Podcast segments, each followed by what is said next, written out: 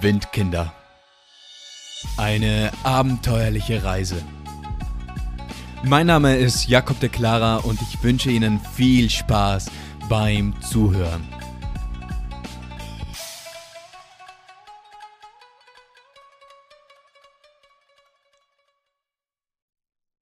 Danny needs a boyfriend.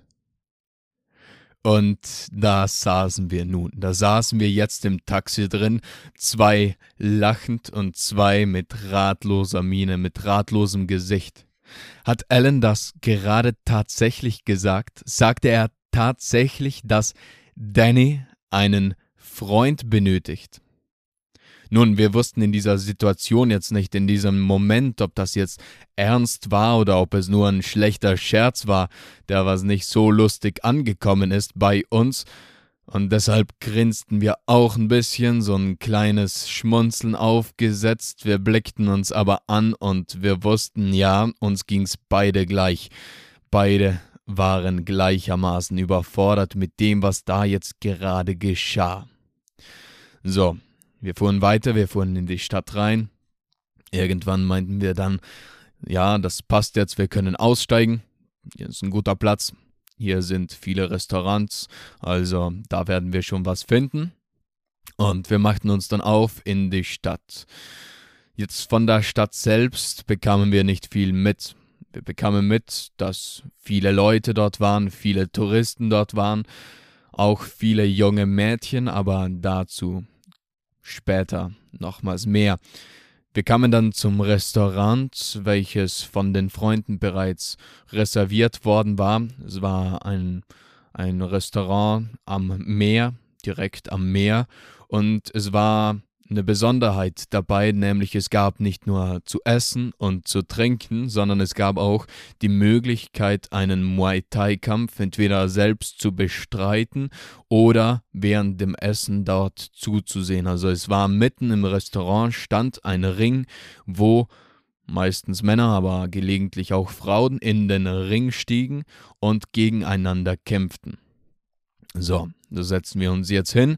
Und jetzt war unsere Gruppe beisammen, alle saßen da, man begann wieder sich auszutauschen. Und jetzt vielleicht für das volle Bild, wie das jetzt aussah, dann Noah und ich, wir saßen am Rande des Tisches, neben mir saß Danny. Und gegenüber vom Noah saß Alan. Der Rest verteilte sich so um den Rest des Tisches und dann begann eben der Abend und man sprach so untereinander, erzählte ein bisschen. Und dann ging es darum zu schauen, was will man jetzt essen und was will man jetzt trinken. So, der Noah und ich, wir wollten jetzt nicht großartig, weiß Gott, wie viel ausgeben. Unser Appetit war da jetzt auch nicht der größte in dieser Situation. Und deshalb bestellten wir uns bloß so, ich glaube, bei mir war es Nudeln, beim Noah dürften es Reis gewesen sein oder umgekehrt. Auf jeden Fall nichts, nichts Außergewöhnliches, nichts Großartiges.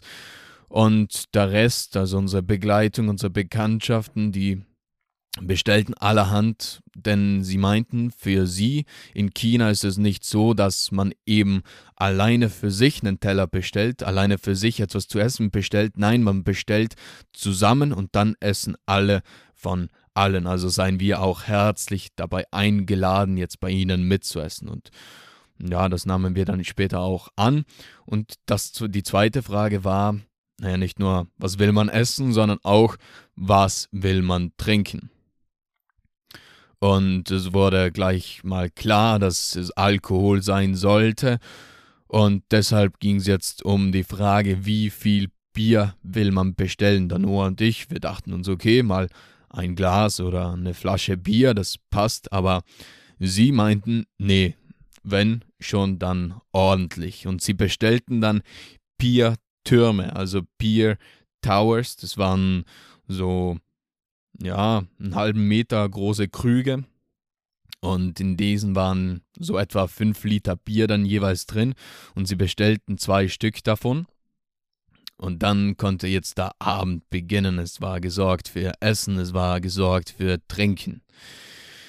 Und naja, die chinesische oder generell die asiatische Trinkkultur, die ist nicht so ausgeprägt wie bei uns und das merkten wir dann auch ziemlich schnell, denn was wir tranken, da, naja, wir tranken ein paar Gläser, uns ging es noch relativ gut, doch bei den anderen merkte man schon, ja, die sind jetzt schon ein bisschen angetrunken. Und dann das zweite Besondere jetzt am Bier war, man, es war so heiß, dass man jetzt das Bier nicht normal trank, also einfach aus der Flasche raus, hinein ins Glas, sondern mit Eiswürfeln. So.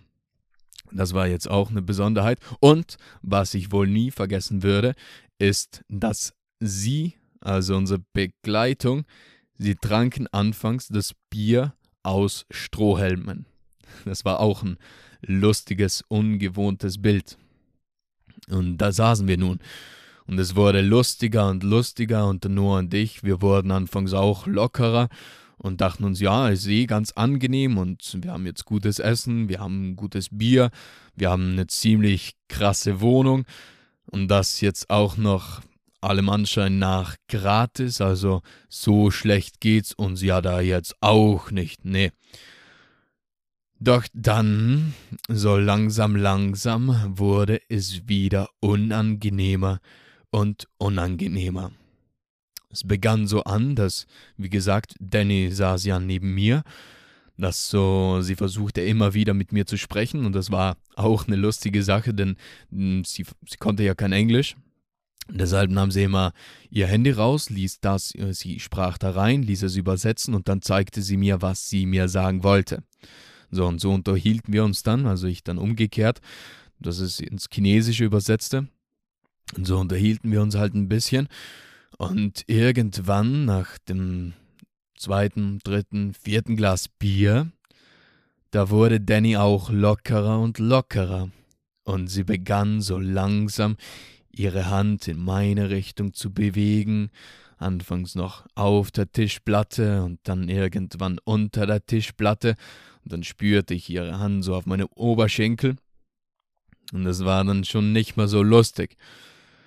Und was will man da jetzt machen? Ne, also, ja, da saßen wir jetzt und dem Noah, den ging's jetzt auch nicht mehr so gut, denn Alan, der machte andauernd mehr den Eindruck, als wäre er eher an Männern interessiert als an Frauen.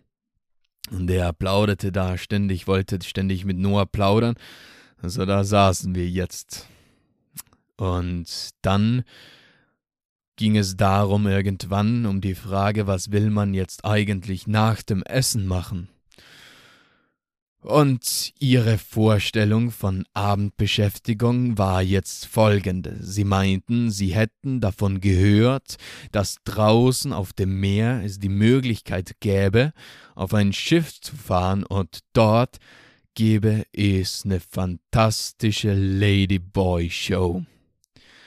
Eine fantastische Ladyboy-Show mitten draußen auf dem Meer auf irgendeinem Boot und ob wir, also Don Noah und ich, jetzt auch Interesse hätten, da hinzufahren. Was sagen wir zu dieser Idee? Nun, wir schauten uns an und wir waren uns ziemlich schnell einig, dass das jetzt nicht das ist, was wir tun wollten. Und wir meinten dann, nee, also wir sind müde jetzt von der Reise, wir haben in der letzten Nacht bereits sehr wenig geschlafen, ob es nicht möglich wäre, das vielleicht zu verschieben und nee, heute sieht das dann eher nicht mal so gut aus mit dem und mit unserer Motivation.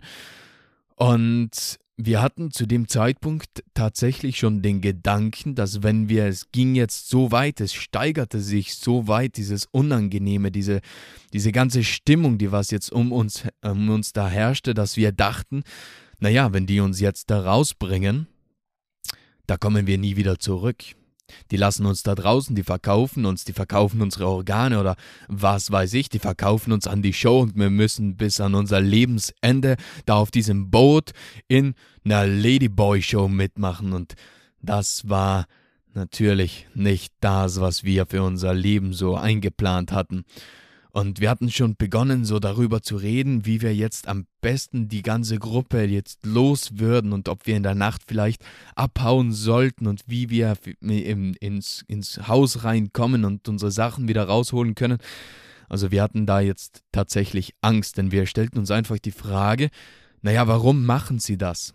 Warum bezahlen sie alles für uns? Sie sind viel älter, also wir schätzten da, die Danny, die schätzten wir so Ende 20, vielleicht sogar 30 schon ein und Alan, der war sowieso nochmal ein paar Jahre älter.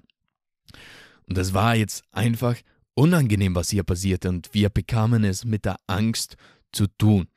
Und deshalb sagten wir, nee, nee, das passt schon, wir bleiben gerne hier jetzt auf dem Festland. So. Und der Abend, der verging dann. Irgendwann hatten wir alle fertig gegessen, irgendwann war das Bier dann auch zu Ende.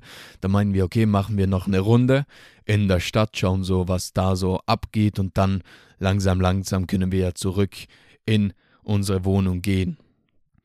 So machten wir also noch ein paar Runden durch die Stadt, aber da passierte jetzt nichts mehr Großartiges. Also riefen wir bald darauf ein Taxi und machten uns jetzt also auf den Weg zurück. Aber vorher gingen wir noch mal kurz einkaufen. Sie meinten, was haltet ihr davon, wenn wir noch mal ein paar Bier holen? Und wir sagten, ja okay, das können wir gerne machen. Aber es waren nicht nur ein paar Bier, sondern es war ein ganzer Sack, es war ein ganzer Beutel voll Bier, was da jetzt nochmal eingekauft wurde. Und mit dem, mit dem machten wir uns dann eben auf den Heimweg. Als wir da dann ankamen, gingen wir aber nicht direkt zurück in unsere Wohnung, sondern blieben noch ein bisschen draußen am Pool und da begannen wir halt wieder so miteinander zu sprechen, was will man auch anderes machen. Und in diesem Gespräch sind wir dann drauf gekommen, dass eben der Vater von Danny, der hätte eine eigene Exportfirma und die würde Wein in alle Welt exportieren. Und sie sei, also sie sagte von sich, sie sei 21 Jahre alt. Aber das glaubten wir ihr da in diesem Moment einfach gar nicht, denn sie sah nicht aus wie 21. Wie gesagt, wir schätzten sie auf Ende 20, vielleicht sogar schon 30. Aber das behauptete sie eben von sich.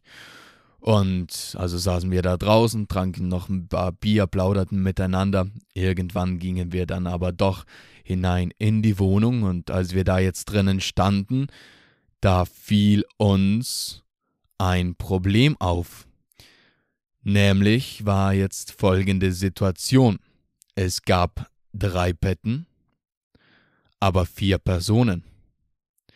Also ein Bett zu wenig. Nun, wer schläft wo? Alan hat sich sofort eines der Betten geschnappt. Danny bekam ein das andere Bett. Das war, das war ein eigenes Bett in einem anderen Zimmer, ein großes Doppelbett und eben die anderen beiden Betten, also das Bett von Alan und das andere Bett, das war ein Hochbett und Alan holte sich das Bett oben und Noah bekam das Bett unten zugewiesen. Und es war nicht ein normales Hochbett, also nicht die, die normale Größe, sondern es waren King-Size-Matratzen ähm, da drinnen.